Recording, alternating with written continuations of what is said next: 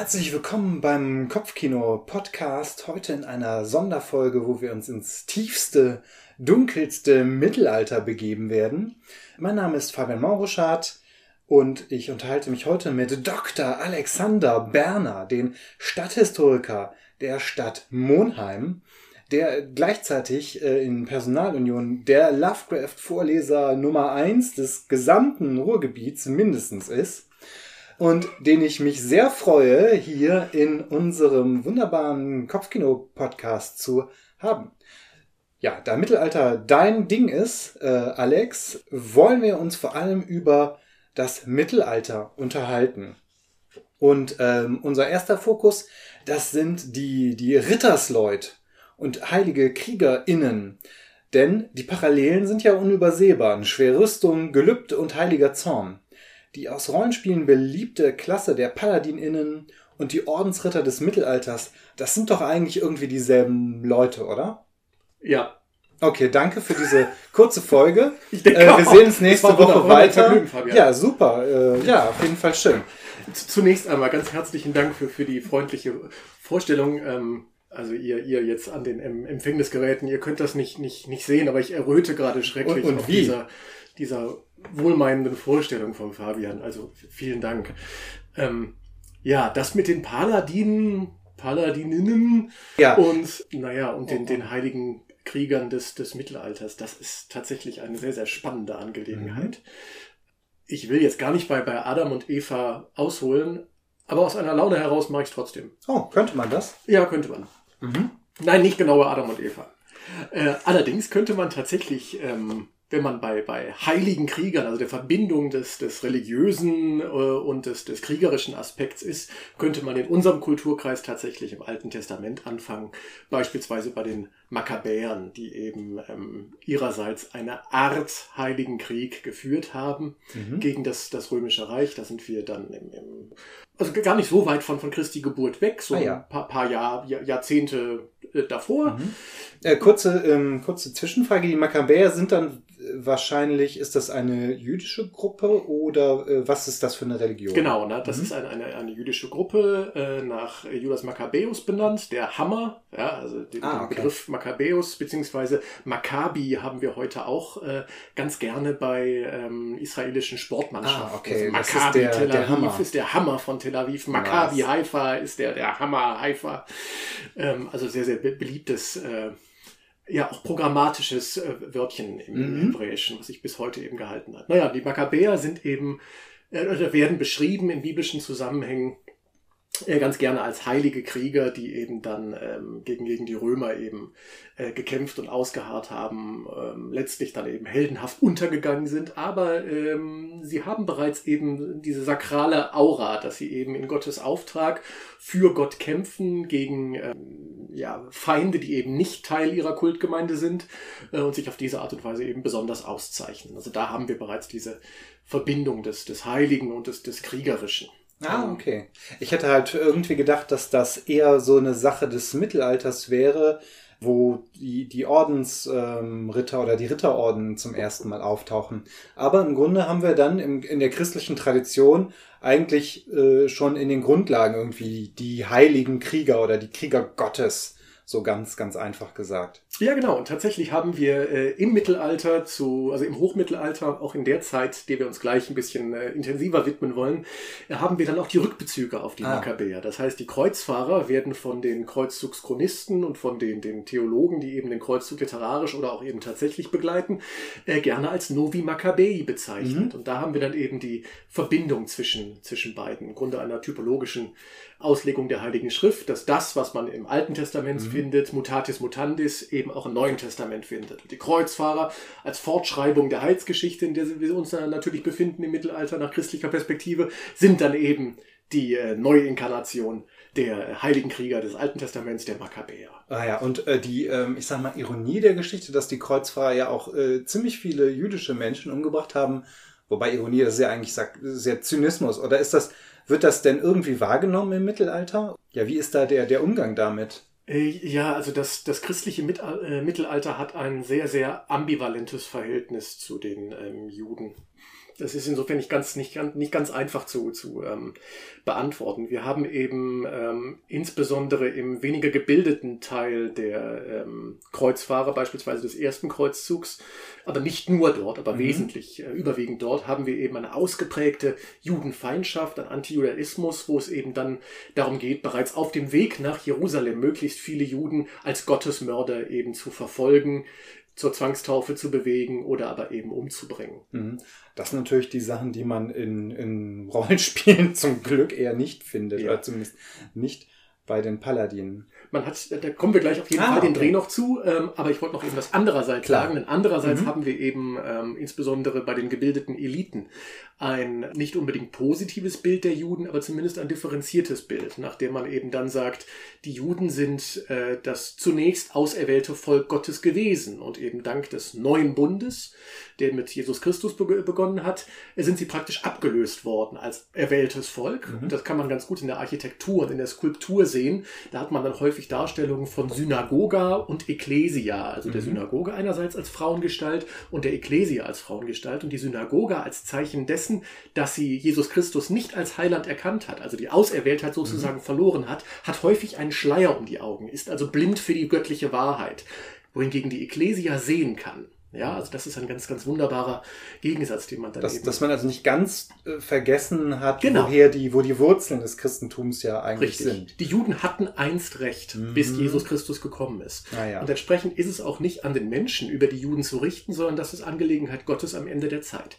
Wir mhm. haben also auch viele äh, zeitgenössische äh, Aufrufe aus der Kreuzzugszeit, die eben deutlich sagen, lasst die Juden in Ruhe. Mhm. Ja, hört auf, die zu ermorden. Hinzu kommt noch, dass natürlich viele Juden... Ähm, in Form einer, einer, einer bestimmten einer Kopfsteuer, ja, einer Judensteuer mhm. an bestimmte weltliche Herrscher sozusagen Schutzgeld bezahlt hatten. Mhm. Und insofern dann eben auch die weltlichen Herren, Grafen, Herzöge, ähm, die das sogenannte Judenregal vom König Rex ähm, ah, okay. praktisch gemietet haben oder äh, geleast haben, wenn man modern sprechen möchte, mhm. dass die praktisch auch in der Schuld stehen, die Juden zu beschützen. Mhm. So, also dass ganz, die die Schutzherren richtig. sind, weil sie im Grunde so eine Art ja, ist das so eine Art Lehnsverbindung oder ist das? Ja, das man, mhm. man kann, also genau, man, man kann im Grunde das Judenregal, also das Recht an der Besteuerung, auf die Besteuerung der Juden kann man erwerben. Mhm, so, okay. Vom Herrscher. Ja, okay. Aus heutiger Sicht wirkt das natürlich. Ähm, es ist Schutzgeld. Ja, es ist ein Schutzgeld, das, ja. mit dem die christlichen Herrscher die, die jüdischen Gemeinden ähm, ja, ähm, hm, erpressen halt auf eine gewisse Art und Weise. Also Zahlt uns, sonst, sonst lassen wir den Mob genau. los, mehr oder weniger. Sonst oder sonst wir werden gewähren. wir den Mob nicht äh, aufhalten. Also das zu einem ambivalenten Verhältnis. Mhm. Ähm, und jetzt sind wir im Grunde mitten in der Zeit, in der es dann die, die heiligen Krieger des Christentums ähm, tatsächlich dann auch vermehrt gibt. Genau, die gab es ja nicht äh, wirklich so von Anfang an, das, oder? Äh, zumindest ist das, was ich, glaube ich, noch so grob äh, aus, aus Schule und Uni im Kopf habe, dass es am Anfang äh, die, die, die Trennung wirklich gab zwischen denen, äh, die kämpfen, denen, die beten mhm. ähm, und dass das ursprünglich nicht vermischt werden sollte. Ja, genau. Also ähm, ich würde auch noch nicht sofort zu den geistlichen äh, Ritterorden gehen, sondern erstmal äh, im Grunde den, den Kontext der, der Kreuzzüge so in zwei, drei möglichst interessanten Sätzen zusammenfassen. Ja, klar, auf jeden Fall, sehr gerne. Kreuzzüge und äh, Heilige Krieger, das muss man ja äh, auch ähm, in Verbindung bringen. Genau, also als dann der, der erste Kreuzzug ausgerufen wird von, von Papst Urban dem, dem Zweiten im Jahr 1096, äh, machen Zehntausende mit und das sind Abgesandte oder, oder ähm, Repräsentanten der, der kompletten Gesellschaft mhm. des, des Mittelalters. Da ist alles bei. Da sind Geistliche bei, da sind selbstverständlich Ritter bei, da sind aber auch jede Menge äh, Handwerker, Händler, Tagelöhner mit dabei, äh, Markethändlerinnen, äh, alles, was zu so einem riesigen Herzog dazugehört, ist mit auf dem Weg. Und interessant ist eben, dass die theologisch selber nicht, also eigentlich gar nicht wissen, was sie machen. So, denen okay. ist gesagt, wir wollen Jerusalem Klammer auf, wieder, Klammer zu, mhm. erobern, denn es ist ja unrechtmäßig von den Sarazenen praktisch. Genau, es wird ja als eine christliche Stätte Richtig. interpretiert, obwohl es halt im Grunde erst eine jüdische Stadt war und dann mittlerweile eine, eine äh, muslimische Stadt. Ja, es oder ist halt den, seit Jahrhunderten äh, mhm. muslimisch, zwischendurch war sie byzantinisch. Ah ja. Ähm, aber äh, es ist eben das Hereditas oder die Hereditas Christi, also das, also das Erb, Erbe. Das mhm. Erbe Christi und entsprechend setzt man, also hat man die Idee, Christus symbolisch als Herrscher dort wieder einzusetzen, indem man die Stadt im Christentum wiedergewinnt. Mhm. Das ist die Idee. Ähm, das verstehen nur die wenigsten, davon ist auszugehen. Und noch viel weniger verstehen die Leute, wenn Oban sagt, hey, Äh, Im Übrigen bekommt ihr dafür einen äh, Ablass. Den lateinischen Begriff, den er benutzt, ist remissio peccatorum. Und, Also irgendwas mit äh, Sünden? Irgendwas mit Sünden, genau. Also im Grunde ein, ein Erlass der Sünden. Ähm, aber das ist zum ersten Kreuzzug ein Begriff, der theologisch noch überhaupt gar nicht gebackt ist. Ah, ja, okay. man weiß überhaupt gar nicht, was das so wirklich genau ist. Das kristallisiert sich im Laufe der Kreuzzugsbewegung heraus, wird dann im 13. Jahrhundert tatsächlich zum ersten Mal wirklich theologisch fassbar. Und vorher überlegen sich die Leute, was ist denn das? Ist das ein Erlass der Sünden? Nee. Ähm, das ist ein Erlass der Sündenstrafen. Ja, ja, richtig. Aber, aber welche jetzt? Die irdischen oder die jenseitigen? Oh, das weiß ich aber auch nicht. Also, was wär, also Sündenstrafen ist das, was den Leuten in der Hölle passiert? Oder was? Ja, es gibt eben irdische und äh, jenseitige. Ach so, was wären denn die irdischen? Ist das die irdischen, wenn, wenn Sündenstrafen- man in, ins Gefängnis kommt oder? oder? So ungefähr. Das, also im irischen Mönchtum ist das dann die ähm, Tarifbuße. Ich finde diesen Begriff wundervoll. Ja, das klingt irgendwie gut. Also gab es auch ein 9-Euro-Ticket für? Ja, Oder? im, im Grunde ja. Okay. Äh, also in den Bußbüchern, gerade eben im, im nordirischen äh, Mönchtum, ähm, hat man eben tatsächlich eine, eine tabellarische Aufstellung, welche Sündenstrafe denn auf welche Sünde anzuwenden ist. Also ähm, dann hat man eben, ähm, weiß ich nicht, äh, also eine lässliche Sünde, man hat vergessen, zum Gottesdienst zu kommen, ob man Mhm. hätte, dann steht man eben äh, zehn Minuten im Eisbach. So. Okay. Hm. Oder aber betet zwölf Ave Maria oder was auch immer. Jedenfalls ganz klar aufgeschlüsselt. Ne? Mhm. Und wenn du deine unsterbliche Seele, dann kostet es halt einen Snickers. So ungefähr. Also man kann dann im Grunde die, damit man halt nicht in die, die Hölle kommt, die ganzen Sünden schon auf Erden büßen. Äh, nein, aber man kann einen Anteil eben äh, auf, Mhm. auf, ähm, auf Erden büßen. Die, die Sünden, die man eben irdischerseits begangen hat, kann man versuchen, äh, also die, die darauf folgenden oder die darauf stehenden Strafen kann man schon mal angehen.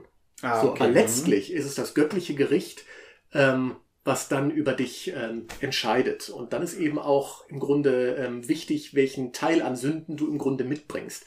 Aber wir schweifen vollkommen Wir ab. schweifen Ich- vollkommen ab, aber ähm, ich finde das auch spannend, weil das ist, äh, klingt doch eigentlich eine unglaublich gute Idee, ähm, um Charaktere in einem Rollenspiel zu motivieren, die, die einem heiligen Orden angehören. Und ich finde, das wird einfach so gut wie nie gemacht. Also deswegen finde ich das sehr spannend. Und im Grunde ist das ja auch die, die ähm, Motivation für den Kreuzzug, zumindest halt für den ersten und ja eigentlich auch für all danach, oder? Wie gesagt, die wissen ja gar nicht, was sie machen, kriegen das aber ähm, versprochen und steigen drauf ein. Das Ah, hängt okay. mit verschiedenen Faktoren zusammen. Unter anderem ist zu dem Zeitpunkt ein ganz, ganz starker Christozentrismus. Also alle wollen Jesus nacheifern. Mhm. Und damit eben funktioniert auch diese Hereditas Christi, diese Erbschaft Christi. Jerusalem als Erbschaft Christi-Idee ganz wunderbar. Hinzu kommt noch eine ganz effektive Predigtkampagne und so weiter. Also spielen verschiedene, Faktoren, die jetzt gar nicht so wichtig sind, eine Rolle. Aber du hast vollkommen recht. Das äh, wäre im Grunde eine wunderbare Möglichkeit, um eine ähm, intrinsische Motivation eines Mhm. Paladin-Charakters eben zu entwickeln. Ähm, das, das Streben nach ja, ultimativer Gottesgefolgschaft, wenn man so möchte. Mhm. Da gibt es eben auch ganz wunderbare bildliche Darstellungen, wie Christus praktisch das Heer äh, Gottes führt, indem er selbst als Heerführer auftritt. Ja, mit dem Schwert zwischen den Zähnen, auch das ist eine Anspielung auf ein biblisches Wort aus der Apokalypse. Aha. Äh, Und dann reitet er so praktisch dem, dem Kreuzfahrer her voran und die folgen ihm auf dem Fuße. Ja. Ähm, und jetzt komme ich wieder zu den heiligen Kriegern des Ja, Kreuzzugs. Genau. Ähm, denen ist, wie gesagt, nicht unbedingt klar, was sie da so wirklich genau für bekommen, wenn sie jetzt ins Unbekannte aufbrechen und dort ähm, Heiden massakrieren. Ähm, es wird nur irgendwie was Gutes sein. Was hingegen relativ bald klar wird, ist, dass sie für die Zeit des Kreuzzugs ähm, in den Status von Geistlichen wechseln. Also quasi wirklich dieses gesamte Heer. Äh, oder äh, alle, die losziehen. Die offiziellen Teilnehmer. Okay. Ähm, auch das wird sich im Laufe der, der, der Kreuzzüge wird sich das wandeln. Anfangs ist das im Grunde nicht zu, zu, zu kontrollieren. Und jeder macht irgendwie mit, weil er von der Begeisterung praktisch hinweggetragen wird. Das führt dann wiederum dazu, dass man eben ein völlig ineffizientes Heer da hat, weil ständig der riesige Tross beschützt werden muss, was ein ums andere Mal zur, äh, zum Untergang der, der Kreuzfahrerheere ähm, führt. Und die Päpste, insbesondere des frühen 13. Jahrhunderts, drängen dann auf eine Professionalisierung. Die sagen eben, das sehen wir auch schon beim dritten Kreuzzug, Friedrich Barbarossa und so, der fängt an damit und sagt, jeder, der mitmacht, muss auf jeden Fall drei Mark Silber ran schaffen. Mhm. Jetzt sind wir wieder beim Rollenspiel, drei Mark Silber, haha, lächerlich. ähm, aber über, über Edelmetall in Rollenspielen hast du, Fabian, auch schon was geschrieben und Ja, ja. du hast völlig recht, es gibt im Grunde nichts. Also Inflation im Mittelalter wäre auch noch ein interessantes Thema. Ähm, Definitiv. Drei Mark sind äh, enorm viel Geld. Ja, also also das sind wirklich Silbermünzen, die wahrscheinlich jetzt auch nicht klein sind, oder? Es sind gar keine Silbermünzen, es Ach. ist eine Gewichtseinheit. ah, okay. Ähm, und beispielsweise wird um das Jahr 1200 aus einer kölnischen Silbermark äh, 144 Denare geschlagen. Und für 144 Denare kriegt man schon eine ganze Menge. Mhm. Ähm, es gibt ganze Burgen, die für deutlich weniger als äh, 100 Mark den Besitzer wechseln. ah, okay. Also, die ähm, drei... Äh, drei Mark die braucht drei ein Mark Ritter schon... ähm, schon um ungefähr, Mhm. also ein, ein mäßig, mit mäßigem Komfort reisender Ritter, um äh, mindestens ein Jahr unterwegs zu sein. Mhm. Aber daraus kann der eben seinen Lebensunterhalt bestreiten, der eben nicht nur aus Wasser und Brot besteht, sondern auch Mhm. aus äh, Fufis im Club. Das muss ja, man auch klar, sagen. okay. Ja gut, das sind ja halt keine, keine, keine armen Leute. Und ich Richtig. meine, äh, so eine Reise mit Kämpfen ist wahrscheinlich auch äh, anstrengend. Außerdem muss man ja auch noch das eigene, mindestens ein Pferd durchfüttern. Und Ja. ich meine, äh, so ein bisschen Gefolge hat ja auch ein Ritter. Ne? Natürlich, klar. Der ist mit seinem Tross unterwegs. Ähm, natürlich gibt's auch die ganz armen Ritter, die dann mit einem Zossen unterwegs Mhm. sind und ähm, einer Lanze. Und wenn die kaputt ist, hat er ein handfestes Problem. Ähm, aber tatsächlich ist der Ritter des hohen Mittelalters im Grunde ein eigenes Wirtschaftsunternehmen Mhm. für sich genommen. Und, ähm, oder so, so ein kleiner Planet um den Trabantenkreisen. Ah ja, klar. Äh, aus, aus Bediensteten, Pferdeknechten und so weiter und so fort. In der Regel hat so der, der, der archetypische Ritter ähm, mindestens zwei Pferde mit dabei, ein erprobtes Kampfross und äh, ein Pferd, was eben die Sachen schleppt währenddessen. Manchmal auch noch einfach ein, ein, ein Reitpferd eben, das Mhm. darf man ja auch nicht vergessen. Und da kommt schon einiges zusammen. Und wenn man Ja, das, das- eben die ganze Zeit bezahlen muss, Heidewitzka, das ist teuer. Ja, da haben wir eigentlich schon die Abenteuergruppe zusammen. Ne? Richtig. Ist Jemand, der aufs Pferd aufpasst und irgendwie der sich um alles kümmert. Also Ja. eigentlich ist das auch ein gutes, gutes Konzept. Absolut. Ja, ähm, aber gehen wir doch mal gleich weiter zu den Ritterorden. Äh, genau, da sind wir jetzt auch thematisch nah dran. Ähm, da fällt mir als erstes, glaube ich, die Tempelritter ein. Ähm, was für ein Tempel ist das eigentlich? Was für ein Tempel ist das? Ja, ja, das ist eine sehr gute Frage. Ähm, also die Templer treten in die Geschichte ein, ähm, so ungefähr ja, 1120 nach äh, Christi Geburt. Ähm, zu dem Zeitpunkt ist der erste Kreuzzug gelaufen, erfolgreich zu Ende gegangen und die ähm, Kreuzfahrerherrschaften sind im Wesentlichen etabliert.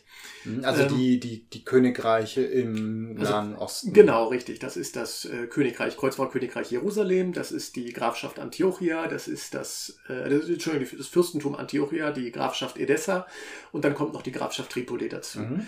Das sind so die, die vier. Und in Jerusalem entsteht dann eben der Orden der Templer, zunächst einmal als Bruderschaft frommer Ritter. Äh, Und zwar in einem Gebäude, was äh, als äh, Templum Salomonis, also als Ah, salomonischer Tempel bezeichnet wird, in Jerusalem unweit des Tempelbergs.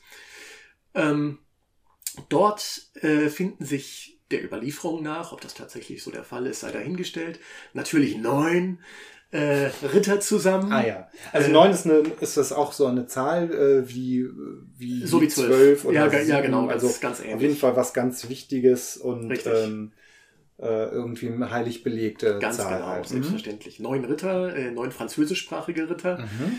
äh, die um ihren Meister äh, Hugo Paganis, Hugues de Pen, ähm, sich dort ver- versammeln und eben einen feierlichen Eid schwören, die Pilgerwege zu bewachen. Mhm. Das ist ihre Aufgabe. Das heißt, ihre, ihre selbstgewählte Aufgabe besteht darin, Leuten bei einer mehr oder weniger frommen Tätigkeit unterstützend unter die Arme zu greifen und eben vor allen Dingen gegen das Banditentum, ähm, insbesondere sarazenischer Banditen, eben Mhm. vorzugehen. Also sie stellen ihre Waffenkraft, sie sind Ritter, sie sind Laien, Mhm. ja, keine Geistlichen, ähm, stellen sie in den Dienst einer frommen Sache im Kreuzfahrerkönigreich Jerusalem. Das ist der Anfang. Und sie leben eben nach der Regel der Augustiner und ähm, regeln entsprechend ihren Tagesablauf nach den äh, kanonischen Stundengebeten. Also das ist, heißt wirklich, dass sie eigentlich wie, wie Mönche leben? Also Ja, eben nicht wie Augustisten- Die, was, dann, dann erklär bitte nochmal kurz, was, was Es gibt die eine ganze- ganze genau Menge. sind. Genau, ein, eine ganze Menge Unterschiede, die ich hier gar nicht Ja. ähm, alle aufzählen möchte. Es sind religiöse Lebensformen, beide, Mhm. die äh, äh, kanonischen, äh, die kanonische Lebensform und die monastische, die mönchische. Mhm. Ähm, die Mönche sind die Benediktiner beispielsweise, Ah, ja. dann später die Zisterzienser äh, und so Da weiter gibt's ja und so fort. Menge. Gibt's jede Mhm. Menge. Äh, und die haben andere, und zwar mehr und intensivere Stundengebete als Mhm. die Kanoniker. Das nur ganz kurz. Und die ja. Kanoniker sind mehr in der Welt. Okay, äh, und sind die Kanoniker denn dann Geistliche oder wie Ja, kann man die denn? Genau. einordnen. Richtig, das sind Geistliche. Ah, okay. ähm, in der Regel haben die auch die Priesterweihe inne. Mhm. Ähm, das ist bei den Mönchen auch nicht der Fall. Ja, weil Ah, die Kanoniker okay. eben mehr in der Welt sind. Mhm. Während die, die, das Kloster, das monastische Kloster tatsächlich auch als Wüste bezeichnet wird, Eremos im Griechischen, Mhm. Eremiten, Mhm. ähm, sind eben die Kanoniker tatsächlich zwar in communis, ja, also in der Gemeinschaft, ähm, sind sie eben mehr in der Welt und wirken dort hinein, während die Mönche sich aus der Welt zurückziehen. Ah, okay. Das ist im Grunde der, der wesentliche ja, Unterschied die, im Ansatz. Ja, und die Kon Kanoniker äh, dürfen die dann auch quasi äh, diese Sakramente vollziehen, also Leute taufen? Wenn sie ge geweihte Priester sind, dann ja. Ah, okay. Grundsätzlich, natürlich ist das äh, im Grunde ein Vorrecht des, des Pfarrklerus vor Ort, ne, der eben die, sich diese Dienstleistungen sozusagen auch bezahlen lässt. Okay.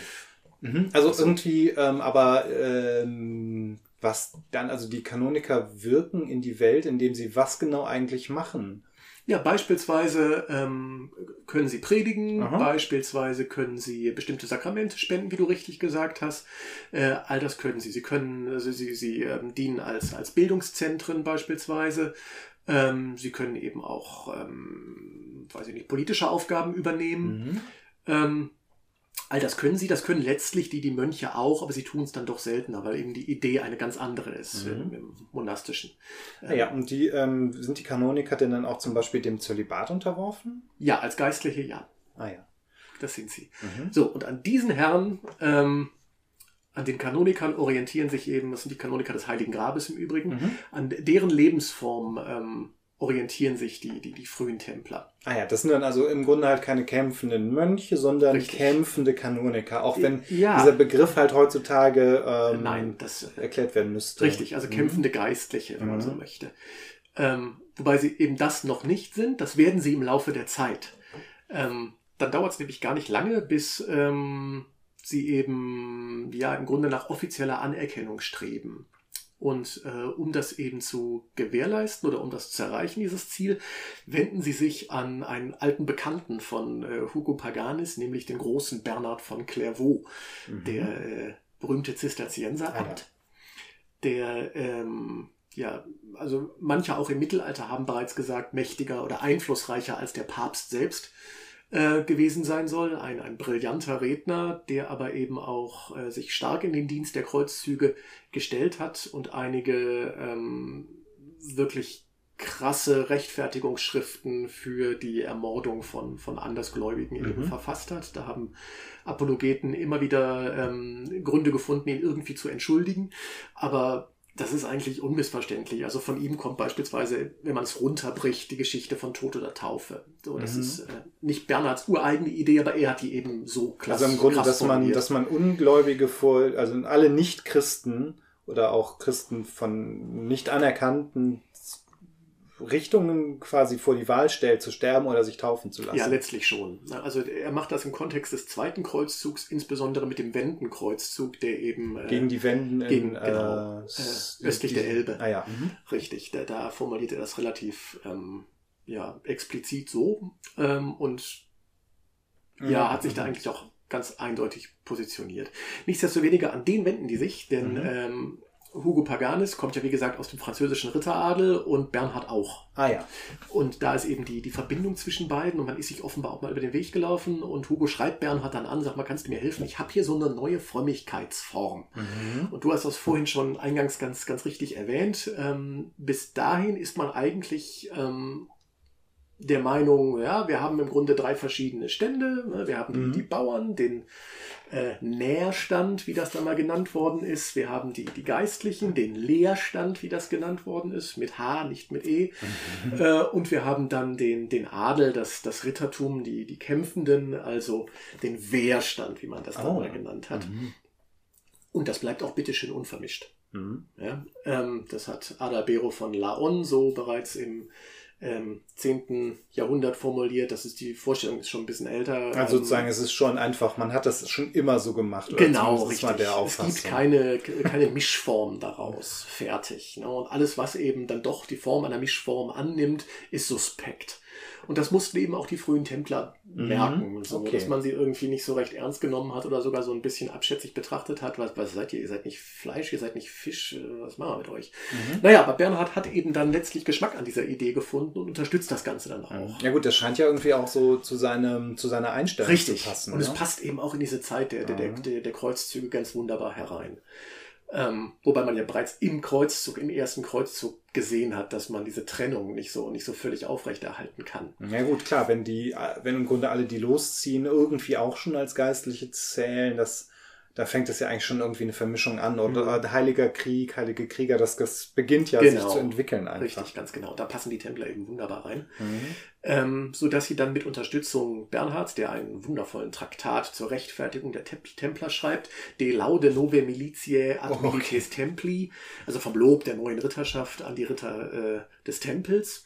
Ähm, und dort führt er eben aus, warum das denn eine vortreffliche Lebensform ist. Vor allen Dingen eben mit Blick auf das weltliche Rittertum, was er mhm. im Grunde als äh, nicht als Militia bezeichnet, sondern als Malitia. Ah, Wundervolles okay. Wortspiel, also als Bösartigkeit und nicht als, als, als Ritterschaft. Ja, also sind die, die Ritter sind irgendwie in Verruf geraten, zumindest für Bernhard. Richtig, ganz genau. Okay.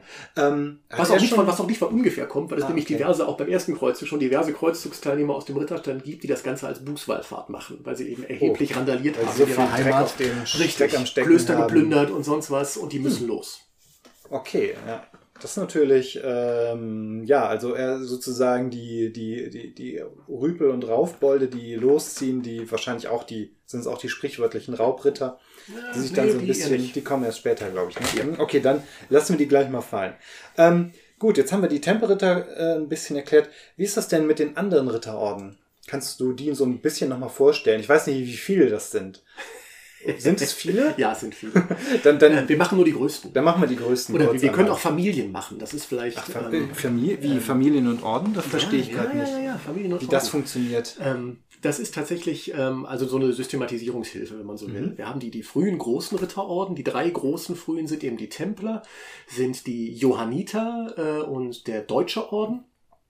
Ähm, die äh, Johanniter sind, also die militarisieren sich wahrscheinlich noch in der ersten Hälfte des 12. Jahrhunderts, allerdings nach den Templern. Das ist vorher ebenfalls eine Bruderschaft, die sich allerdings vor allen Dingen um die Krankenpflege kümmert. Mhm. Ja, und da haben wir dann auch eben den Healer-Aspekt ja, des da Paladins haben wir definitiv, drin. Äh, genau, ja. da kommen wir noch später zu. Richtig. Aber ja, das ist dann vielleicht schon mal das erste. Äh, äh, Ding. Und die Johanniter haben eben immer auch sehr viel Wert darauf gelegt, dass sie ähm, Hospitalorden sind. Mhm. Und aus diesem Hospitalorden entwickelt sich dann ein, ein Ritterorden.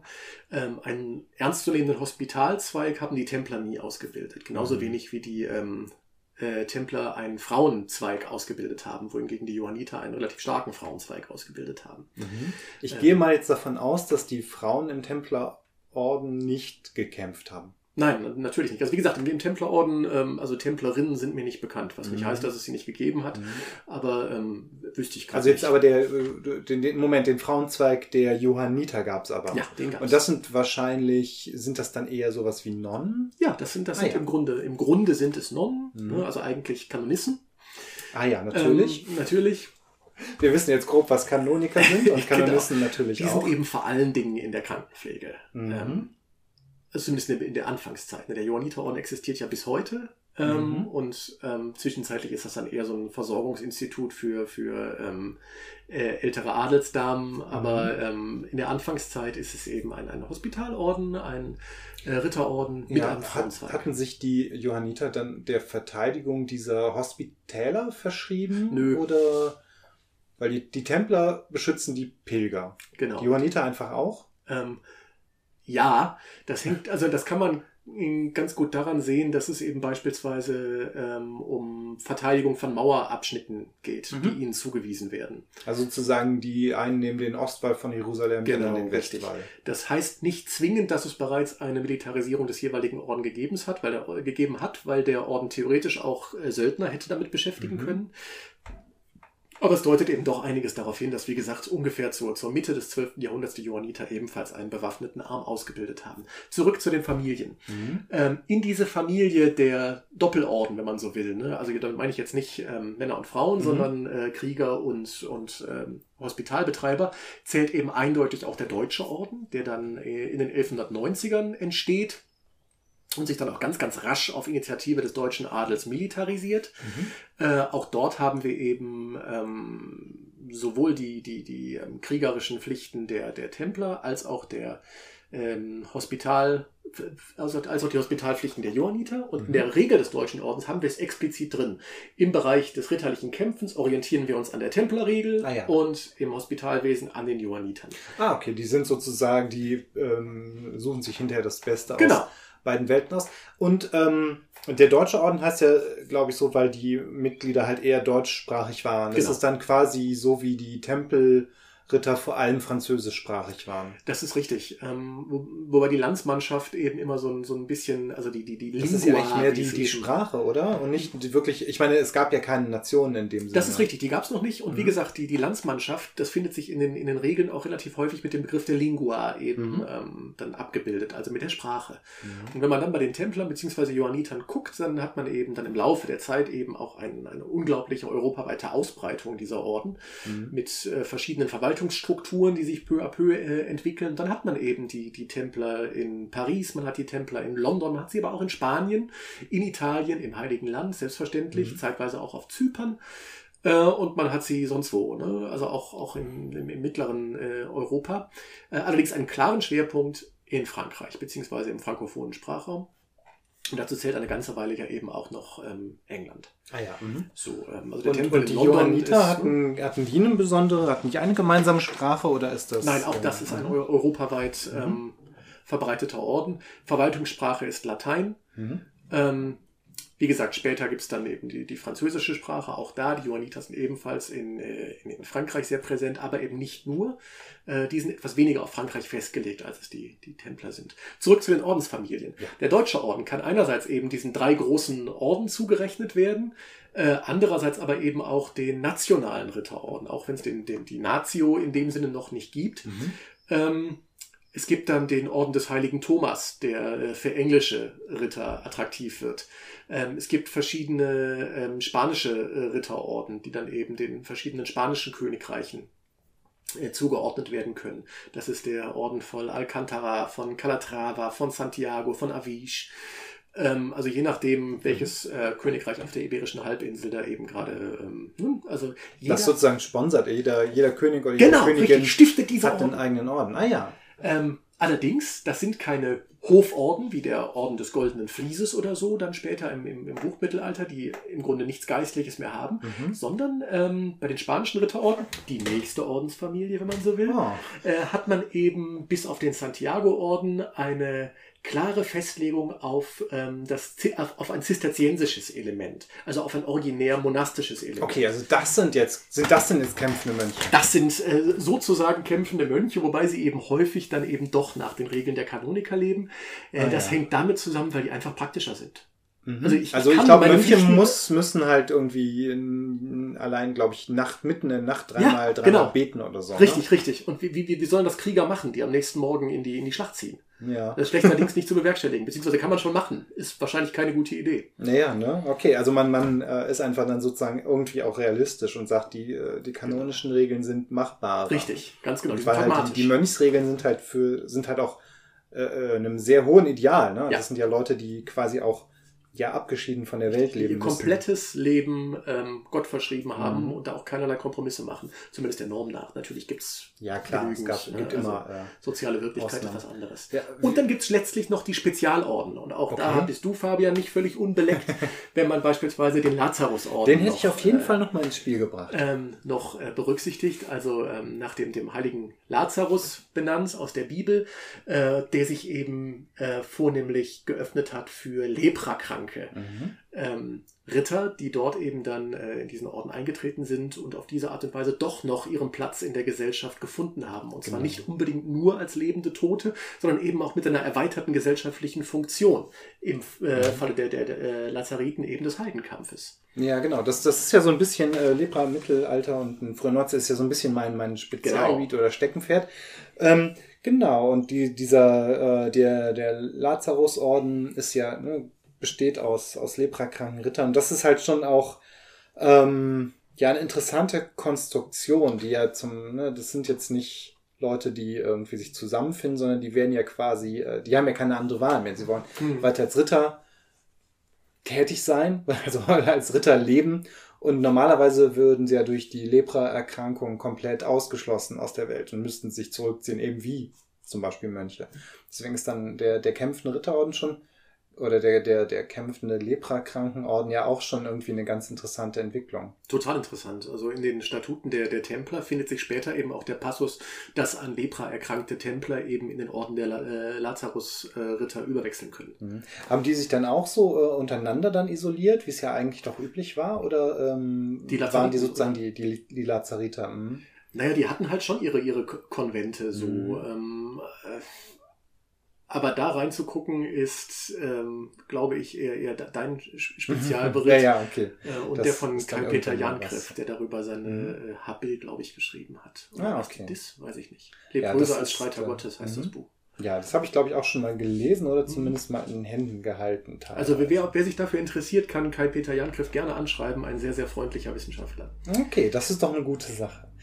Ähm, ja, dann können wir gleich ähm, uns nochmal die, wo wir jetzt eh bei äh, Krankheiten sind, zu den Fähigkeiten von, von Paladinen, von Ordensrittern. Also wir kennen ja die Paladine aus Dungeons and Dragons, aber die gibt es ja eigentlich in fast jedem Fantasy-Rollenspiel. Spontan fällt mir jetzt allein, glaube ich, Midgard ein, da heißen die, glaube ich, Ordensritter oder sowas. Bei, bei ähm, beim Schwarzen Auge gab es die, ähm, gab es ja zum einen Rondra-Geweihte, die sind ja eigentlich ja. fast per Definition Kreuzritter des zwölf äh, Götterglaubens. Aber ich glaube, seit einiger Zeit wurden da fast auch für jeden eigenen Gott nochmal, für die Gottheit nochmal eigene Orden eingeführt. Es gibt, glaube ich, die Drakoniter. Das Richtig, sind für, die, für Boron, die gibt's die doch ja, auch. Ja, genau. Die... Ja, von, von den Sinde, das sind die Drakoniter, die, die Boron. Es gibt, glaube ich, wahrscheinlich gibt's auch zwei bis drei verschiedene Boron. Wahrscheinlich. Boronritter. Gibt es da ähm, nicht noch die, ähm, die, die, die, die äh, bösen Spiegelbilder bei den Erzdämonen? Haben die nicht auch dann mittlerweile irgendwie? Ähm, das kann gut sein. Ich habe irgendwann habe ich die Entwicklung von DSA, was heißt irgendwann, schon vor ein paar, vor einigen Jahren habe ich die Entwicklung der, der Welt des schwarzen Auges ja. größtenteils aus den Augen verloren, weil die aber auch, auch einiges. Also es ist auch nochmal wieder sehr spannend, weil gerade beim schwarzen Auge war es ja oft so, dass die Leute, die dahinter stecken, äh, ich will nicht sagen, dass die alle mal Geschichte studiert haben, aber die waren schon, das war schon sehr nah in der Richtung. Mhm. Ähm, da, äh, da schimmert oft viel sowas durch.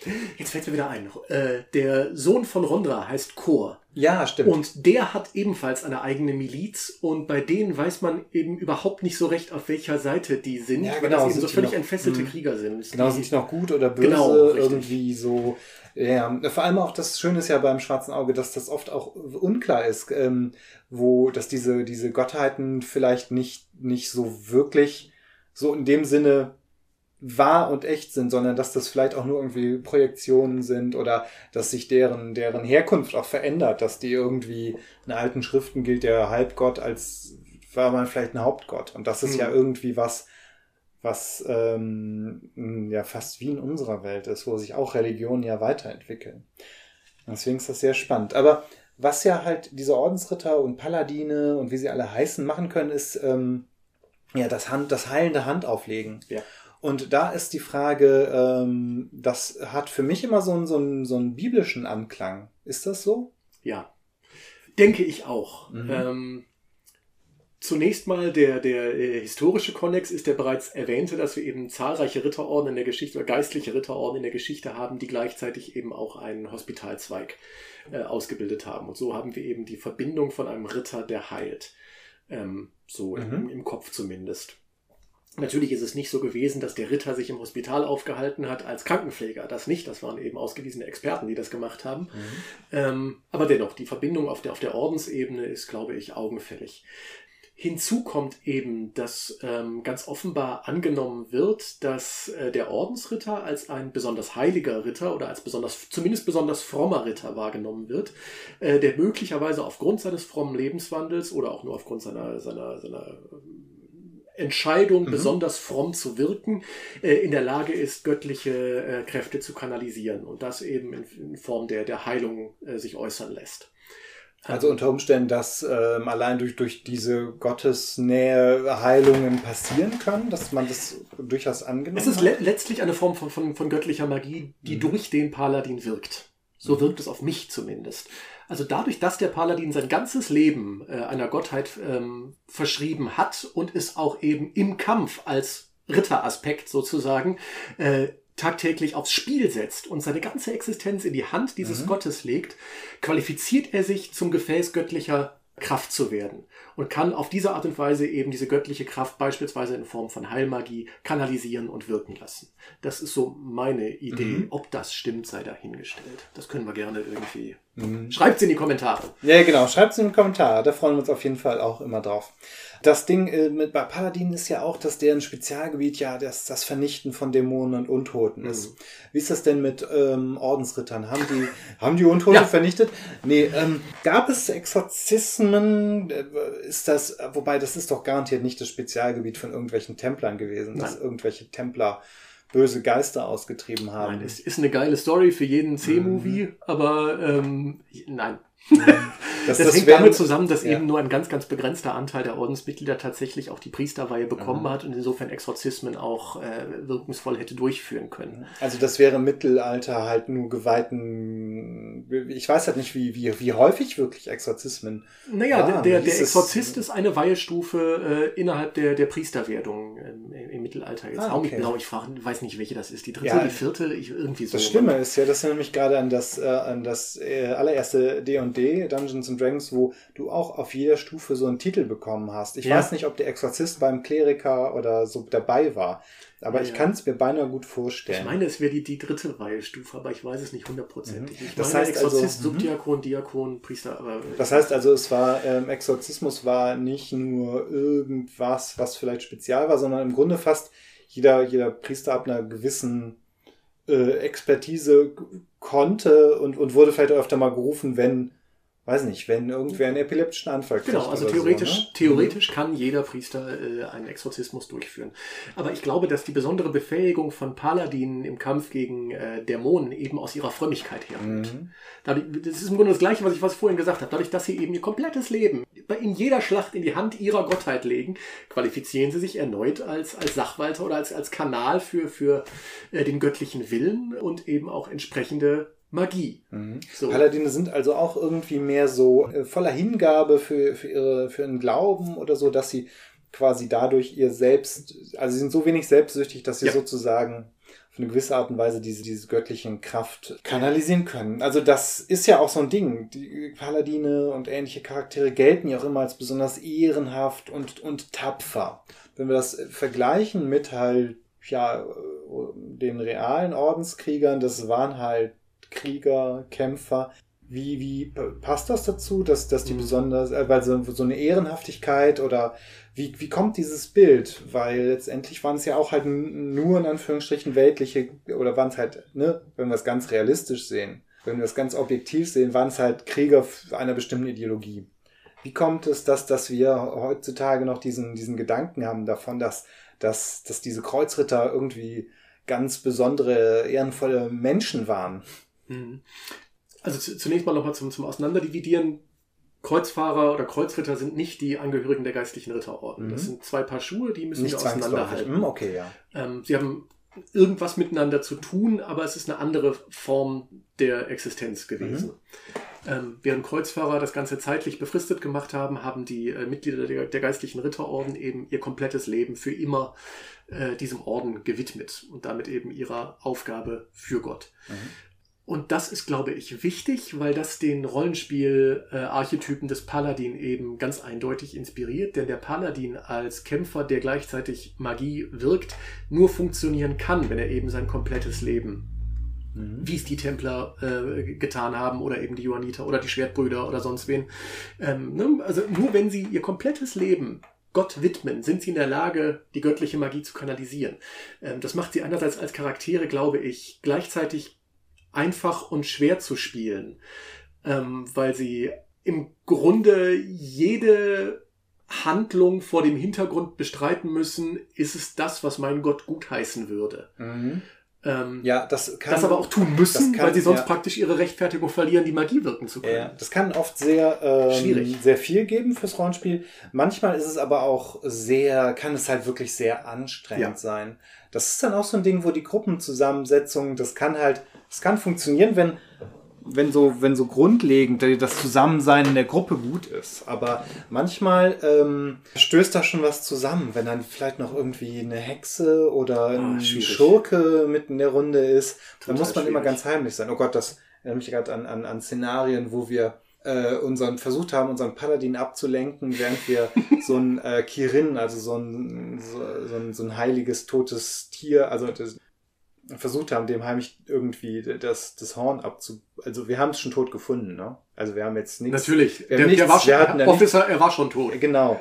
Und, und haben dann irgendwie, glaube ich, unseren ähm, Paladin abgelenkt, der auch gleichzeitig noch ein Samurai war, aber das war halt so. ähm, der, ähm, damit, damit wir irgendwie dieses, dieses Horn abbrechen und äh, dann später heimlich verkaufen konnten.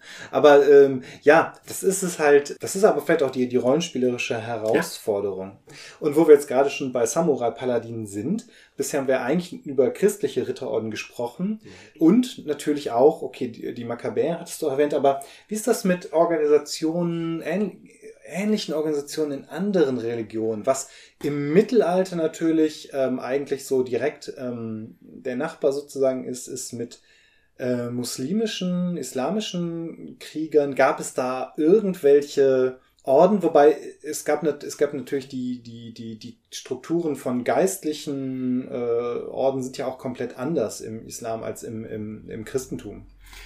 Ja, das ist wirklich fundamental verschieden. Ähm, also ich denke, der, der größte Unterschied und der, der macht, glaube ich, Dimension des Unterschieds gleich mal klar. Es gibt im Islam keine Kirche. Mhm. Und wenn es keine Kirche gibt, gibt es auch nicht Orden im christlichen Sinne. Also, man spricht ja von Derwischen, glaube ich, manchmal als ja, Orden oder ist das auch wieder, äh, macht, sich, macht man sich da einfach? Ja, dieser Ordenbegriff ist halt ähm, so verführerisch, weil wir ihn eben kennen und mhm. äh, christlich geprägt sind und uns darunter dann eben dann eine bestimmte Lebensform eben vorstellen.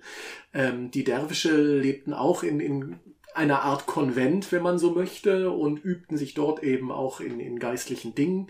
Die einen so, die anderen so. Also diese, diese äh, insbesondere die Sufi-Mystik ist da äh, ausschlaggebend gewesen. Das heißt, eine, eine Versenkung ins Innere über Formen der Meditation, um auf diese Art und Weise zu einer mystischen Verbindung zu mhm. Gott zu finden. ja, und die, die Meditation der, der Derwische ist, glaube ich, auch heute noch viel dieses sich ähm, immer wieder im Kreis tanzen, genau. drehen. Richtig und dadurch irgendwie in einen medit meditativen Zustand gelangen. Genau, richtig. Mhm. Das, das ist also die Derwische drehen sich, drehen sich, drehen mhm. sich und auf diese Art und Weise eben Entrückung zu erfahren und diese mystische Einheit, die mystische Vereinigung mit Gott zu vollziehen. Das ist deren Idee. Äh, und diese Unio Mystica, die findet sich eben auch in, äh, in, in christlichen Orden durchaus wieder. Also es gibt Berührungspunkte, aber das ist dann doch irgendwie fundamental verschieden, einfach weil es einfach keine Kirche gibt im Islam. Mhm. So, ähm, der äh, Islam wiederum kennt, kennt selbstverständlich, oh große Überraschung, das Konzept des Heiligen Kriegs, mhm. äh, des Dschihad, wobei der Dschihad eben ähm, sich längst nicht nur mit Heiliger Krieg übersetzen lässt. Äh, in der, also die Dschihad-Theologie entwickelt sich auch mit der Zeit, ist also auch nicht, nicht so ein völlig klarer Block, wo man sagt, so ist das jetzt. Mhm. Äh, aber im Laufe der Zeit kristallisiert sich eben raus, es gibt den kleinen Dschihad, es gibt den großen Dschihad. Der kleine Dschihad ist der mit der Waffe in der Hand gegen, äh, gegen Bedrohung des Islam, also mhm. gemeint zur Verteidigung des, des, des Glaubens. Der große Dschihad ist allerdings der, den man im Inneren führen soll, gegen die Versuchungen der Welt, um eben ein möglichst gottgefälliges Leben zu führen und mhm. dient im Grunde einer frommen Regulierung des, ja, des ritterlichen das Lebens. Das ist natürlich auch schon eine gewisse, äh, interessant, dass diese Setzung ist, dass der, die, die große, wichtigere Sache ist, das, was man selber in sich aus, ausführt, diesen, mhm. diesen Widerstreit. Wahrscheinlich dann auch zwischen ja, Versuchung oder halt einem, einem sündigen Leben und einem reinen Leben, sowas ja. halt. Aber du hast gerade Ritterstand erwähnt.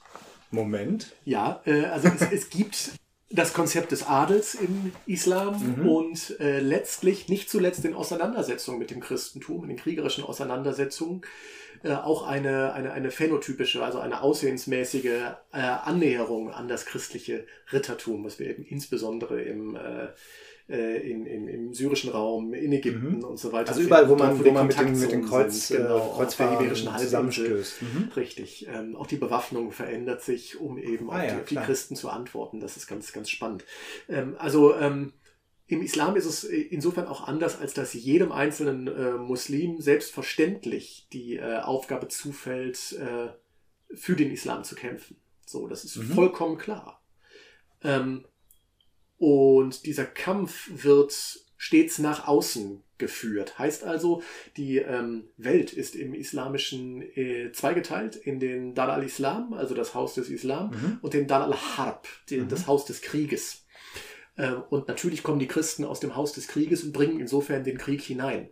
Äh, und dagegen ist jeder Muslim, der kann, aufgerufen zu kämpfen. Auf der anderen Seite ist der äh, Dar al-Harb ist ein quasi rechtsfreier Raum, mehr oder weniger. Dort kann der, der ähm, Muslim fast tun und lassen, was er will. Mhm. Also, also es ist halt sozusagen das, das, das, es ist halt das, das Feindesland. Richtig, das, genau ein Land, der zudem noch halt Ungläubigen, also wo es richtig. eigentlich keine, keine Rücksicht in ja. dem Sinn halt nötig ist. Ganz genau, ja. richtig.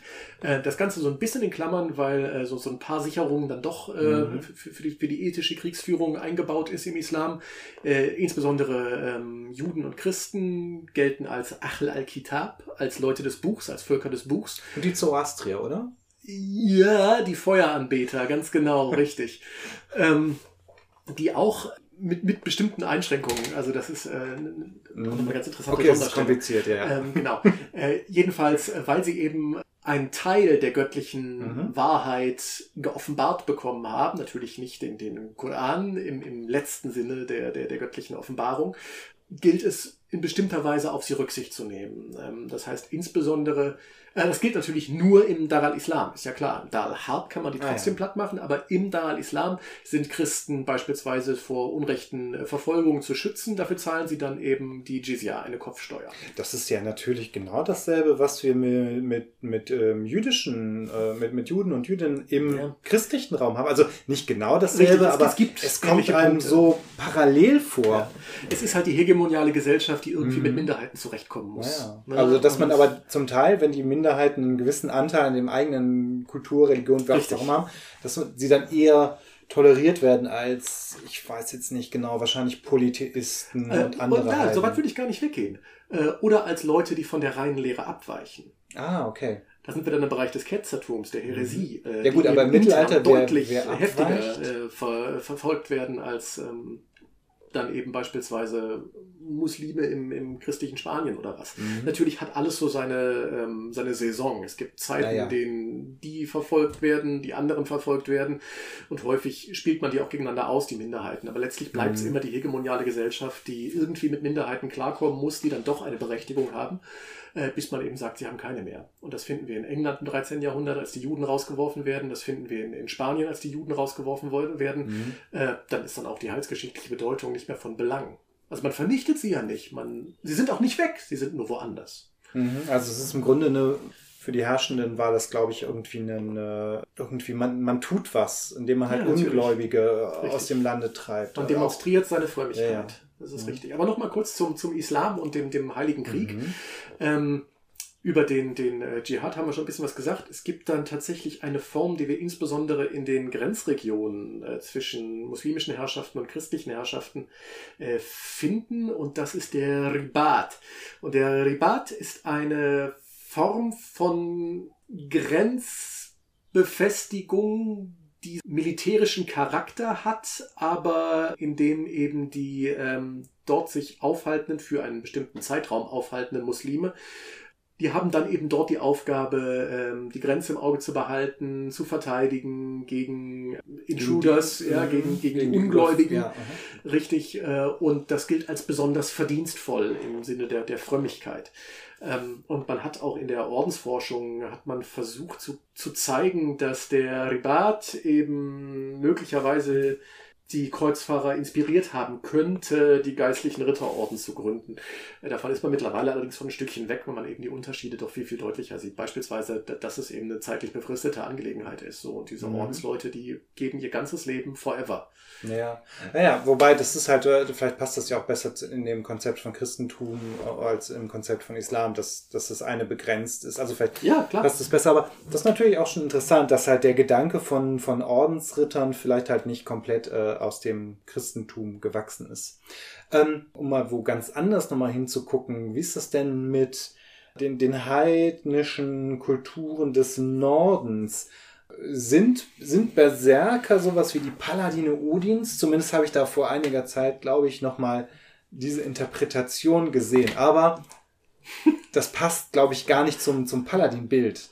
Nee. Die sind nicht diszipliniert, die mhm. sind nicht Gott ergeben, die sind, da passt irgendwie, das passt von vorn und hinten, nicht? Nee, da bin ich eher bei, beim schamanistischen, druidischen Gestaltwandler irgendwie. Ja, ja, genau, stimmt, das passt ja.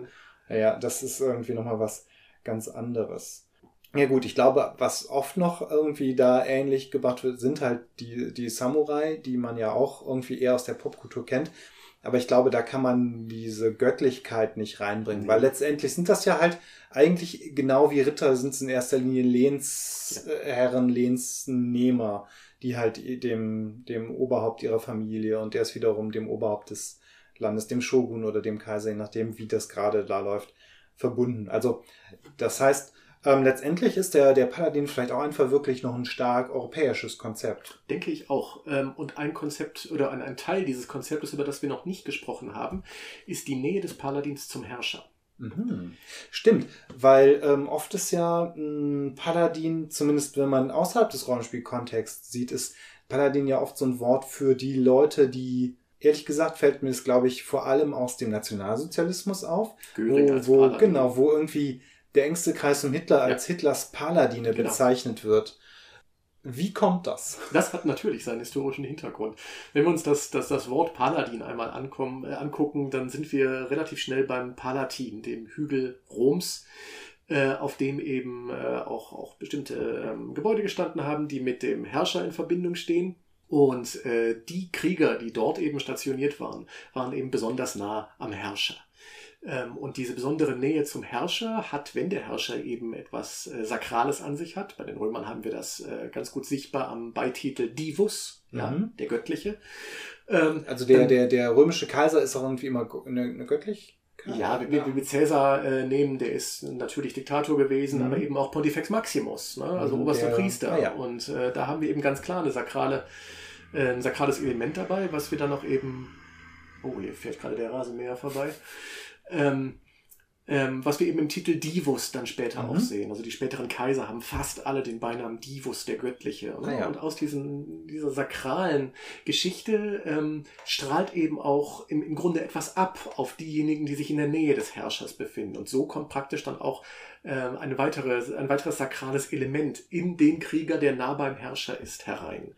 Äh, und auf diese Weise sind wir wieder beim, beim, beim Rollenspiel-Paladin, mhm. der eben Magie wirken kann. Möglicherweise nicht nur aufgrund des unmittelbar Göttlichen, sondern eben auch, weil er sich in der mhm. Nähe des Herrschers aufgehalten hat, der seinerseits von Gottes Gnaden eben eingesetzt äh, ist oder sich zumindest so versteht. Mhm. Oder unter Umständen ja vielleicht sogar äh, in einem Fantasy-Setting irgendwie selber vielleicht göttliches Blut hat oder wie auch immer das dann ähm, passt. Also insofern passt dann, kommt dann noch die, die Antike ein bisschen mit rein. Das ist natürlich schon äh, spannend. Und von da können wir dann im Grunde nochmal den Weg äh, ins andere Mittelalter finden. Und zwar das des höfischen Romans. Ah, ja. Da haben wir die Paladine selbstverständlich auch, insbesondere in einem gerade für die äh, äh kurz, wann, wann beginnt das mit den höfischen Romanen? Oh, da sind wir, im, also äh, ganz grob, im, sagt das Jahrhundert, Jahrhundert mhm. äh, und im 12. formt sich dann aus. Ja, also so. weil, weil Romane, da denke ich dann an halt irgendwie ein bisschen dicke Bücher an. Damals war das aber halt einfach die Erzählung. Das ist Heldenepik. Mhm. Das ist der, der Ritterroman, mhm. so heißen eben diese, diese, diese Gattungen. Äh, und der für das, äh, für, für die Kreuzfahrerzeit, für die frühe Kreuzfahrerzeit, fürs 12. Jahrhundert ähm, und auch fürs 13. im Grunde der am wichtigsten äh, war, das ist das sogenannte, oder ja, das ist der Chanson de Roland, also das, mhm. was später dann in Deutschland Rolandslied heißt. Ja, äh, die Erzählung ist, wie gesagt, im Hochmittelalter entstanden, bezieht sich aber auf eine Episode des frühen Mittelalters, nämlich äh, auf eine Episode um Karl den Großen. Ah, okay. Der äh, sich dann der ähm, dem Roman nach äh, mit den Heiden auseinandergesetzt hat. Da sind wir dann wieder im, mhm. im, wirklich also in der, in der Schablone des Kreuzzugs, die dann eben auf eine frühere Zeit projiziert wird äh, um auf diese Weise auch das Kreuzungsgeschehen zu rechtfertigen, historisch. Gegen, da wird also ganz viel konstruiert, das ist hochspannend. Ja. Gegen welche Heiden hatte Karl der Groß nochmal gekämpft? Natürlich. Das waren gegen, Sachsen, oder? Äh, ja, aber im Rolandslied geht es eben nicht um diese Heiden, sondern gegen die in Spanien, also gegen Ach, die okay. Muslime. Mhm. Ah, ja. Da, ähm, da blieb man also in der Tradition des Kreuzzugs. Richtig, genau. Also das, das passt einfach besser. Mhm. So, für, für die, für die äh, Leute, die den Kreuzzug schon kennen und ihn dann noch historisch legitimieren oder auch historisch-literarisch fiktionalisieren und dadurch eben im Grunde Fakten schaffen. Das wow. ist ganz spannend. Ähm, das passt einfach besser. Und ähm, Karl ist eben in diesem Roman äh, auch umgeben von zwölf, natürlich, Paladin. Mhm. Äh, womit auch eben die, die, ne, also die Analogien sind, sind Augenfällig. Ja, klar. Ähm, und der größte und wichtigste und, und beste Paladin ist eben der, der namensgebende Held Roland mhm. mit seinem ähm, Gefährten Oliver, oder Olli, Roland und Olli. Ja, die haben auch ein Horn, Olifant. Äh, ist das nach dem Elefanten benannt worden oder wurde der Elefant nach dem Horn? Also was? Das kann ich dir nicht genau sagen. Das ist jedenfalls ein, ein Horn, das heißt Olifant und ähm, unglaubliche Distanzen können damit signaltechnisch überbrückt werden. Spannend. Äh, Wahnsinn. Also schon magischer Gegenstand. Magischer Gegenstand, genauso wie selbstverständlich äh, das Schwert des äh, des, des Rolands. Naja, und es ist eine tragische Geschichte ähm, mit Paladinen, die sich vollkommen ihrem Herrscher und auch Gott verschrieben haben und dadurch unfassbare Taten im Feld praktisch äh, verbringen mhm. können, die die Feinde dahin metzeln, wie man es vorher noch nie gesehen hat, die dann natürlich den Heldentod sterben, denn wer aus einer Heldengeschichte lebendig herausgeht, der ist kein Held. Mhm. Äh, die letztlich durch Verrat, durch den finsteren Ganelon eben dann ähm, den, den Tod finden, die Übermacht im Grunde, äh, der Übermacht der, der Muslime auf dem Rückzug oder auf dem ja, Rückzug Karls eben dann, dann, dann zum Opfer fallen. Äh, aber Karl zieht sich nicht zurück, weil er geschlagen worden wäre, sondern einfach, weil, weil er glaubt, dass er da nichts mehr zu, zu tun, dass, dass das also Feld beendet ist. So, seine, ne? Ja gut, das ist so die, die Nachwuchs dahin gemetzelt und ah, Oliver ja, okay. ist und, und Roland. Sie versuchen noch die Nachwuchs zu retten. Genau, richtig, ah, ja. heldenhaft, aber gehen dann eben, gehen dann unter aufgrund von Verrat. Okay. Ähm, und das ist eben so die wesentliche Paladin-Geschichte des Mittelalters. Ich glaube, da haben wir auch einen Kern, das äh, wahrscheinlich immer wieder neu erzählt wird, dann später parodiert wird wahrscheinlich mit, mit Don Quixote. Der, ja. der Mann, der verrückt geworden ist vom Ritterromane lesen. Ja und, und dann wahrscheinlich aber im 19. Jahrhundert wiederkommt, gerade wenn dann Briten und andere ähm, kolonialgroßmächte irgendwie die, die Ritter äh, wiederentdecken. In der Zeit der Romantik. Für ihre Nationenbildung ja, und so weiter. Also es ist auch wieder komplex. Und ich glaube, da haben wir dann da, äh, auch ein bisschen die, den, den Ursprung. Weil wenn du, wenn man sich gerade so Ritterbilder aus dieser Zeit anschaut, die könnte man halt auch eins zu eins ins nächste MMORPG äh, ja, irgendwie reinpacken oder sowas halt. Ja, das war doch auf jeden Fall eine spannende Reise in die Welt der Ritterorden, in die Welt der Paladine. Genau, was ich noch äh, fragen wollte, hm, du hast ja gerade erwähnt, dass es neue Erkenntnisse gab bei der Erforschung dieser, ähm, dieser ähm, Grenzbefestigung, dieser muslimischen. Sind denn die Ritterorden komplett erforscht? Gibt es noch neue Erkenntnisse?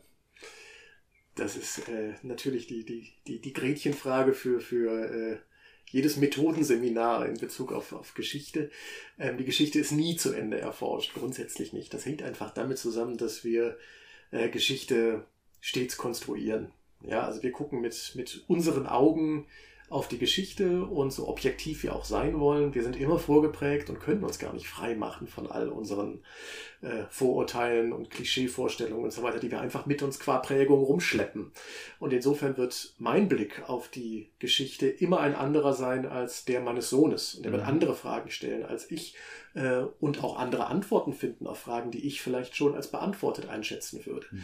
Insofern, es gibt immer was zu tun für Historiker und gerade eben auch in Bezug auf die äh, geistlichen Ritterorden. Da tut sich fürchterlich viel. Ja, das ist natürlich auch sehr, sehr spannend. Vor allem, weil letztendlich die, die Leute, die jetzt bald äh, forschen oder, oder eigentlich die jetzt auch schon forschen, ja auch zum Teil in ihrem Bild geprägt sind durch diese Rollenspiel Vollkommen richtig, ja, ja. Und das ist natürlich schon. Aber wenn man das irgendwie messen könnte, Ja, das wäre echt super spannend. Da, Aber, da, über Jahrhunderte äh, gibt es dann immer diese, diesen Einfluss, dass also alles, Mhm. was bewusst im Bild der Geschichte existiert, beeinflusst das. Und Sachen, die man nicht kennt, äh, tun das nicht. Also da kriegt man schon, kriege ich gerade schon ein kleines bisschen Knoten im Kopf, wenn ich drüber nachdenke. ja, ist richtig. Äh, gerade just ausgeschrieben ist an der Universität Bochum eine Postdoc-Stelle virtuelles Mittelalter. Wow, das klingt unglaublich spannend. Ja, ich habe überlegt, ob ich mich darauf bewerben soll. Allerdings ist das halt wie üblich, ähm, ist halt befristet. Ah, und ja, ich habe und- gerade einen wundervollen unbefristeten Job Ja, in, in, das in Monheim als und dann überlegt man halt mehrfach. schon